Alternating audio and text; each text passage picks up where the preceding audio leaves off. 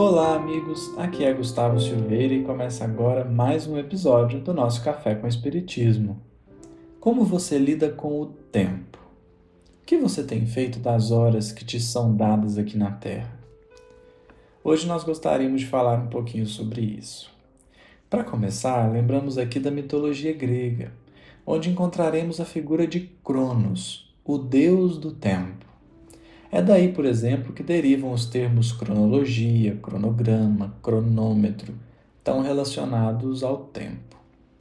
Esse Deus muitas vezes é representado por uma imagem bastante grotesca em todos os sentidos. Cronos é ilustrado como um monstro que se alimenta dos próprios filhos. Na mitologia, assim ocorre por uma profecia feita pelo pai de Cronos. Porém, se nós analisarmos um pouquinho mais essa imagem, vamos ver que ela também evoca a ideia que muitos de nós temos sobre o tempo. Um ser que vai engolindo e destruindo tudo e todos.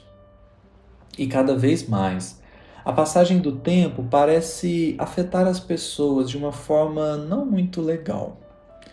Não poucos lutam contra o envelhecimento, por exemplo. É frequente vermos pessoas com uma sensação muito grande de tempo perdido, que se prendem na lamentação e no remorso.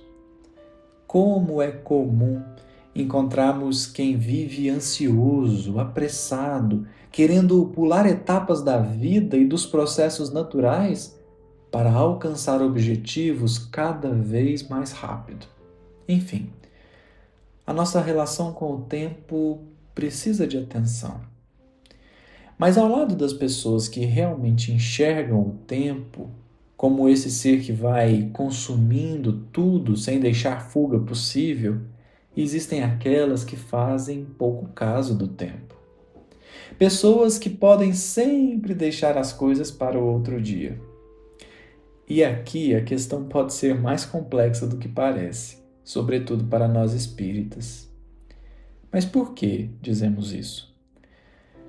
Porque nós espíritas temos um grande e incrível desafio: lidar com a ideia de imortalidade sem deixar que ela nos torne preguiçosos, mas também conciliar a necessidade do trabalho no dia de hoje sem se desvairar na ansiedade de querer resolver tudo em uma encarnação só.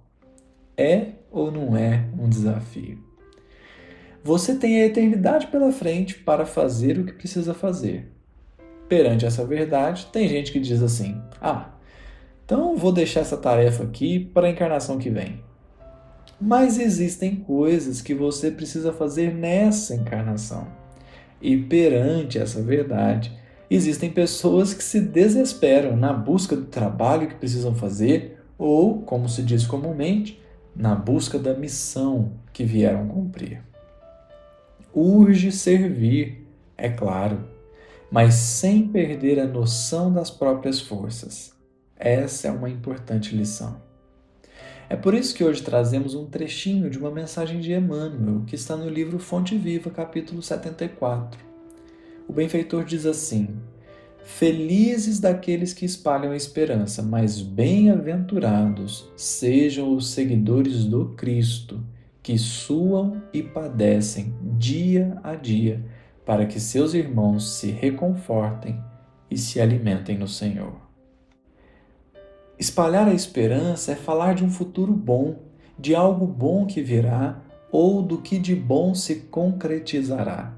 Isso, frequentemente, é útil e necessário, sobretudo perante um mundo que só vê causa e temor. Todavia, bem-aventurados mesmo são aqueles que trabalham desde hoje no sacrifício e abnegação de si mesmos para que a esperança se concretize amanhã. Por certo, não está nas nossas mãos salvar o mundo das lutas e provas pelas quais deve passar, mas certamente está nas nossas mãos fazer o melhor que pudermos hoje. Porque se pararmos para pensar, se temos força de fazer o mal, como negar que poderíamos canalizar essa mesma força para fazer o bem? Assim, encerramos com uma fala também de Emmanuel, mas em outra mensagem. Ele diz assim: Não esperes a morte para escolher uma nova existência. Experimenta agora a renovação. Se estivermos com Jesus, o tempo não será nem o carrasco do Cronos, nem o desvalido credor de desprezo. O tempo será, antes de tudo, o detentor das nossas possibilidades de sublimação. Valorizemos, portanto, o dia que se chama hoje. Um grande abraço a todos e até o próximo episódio do nosso Café com o Espiritismo.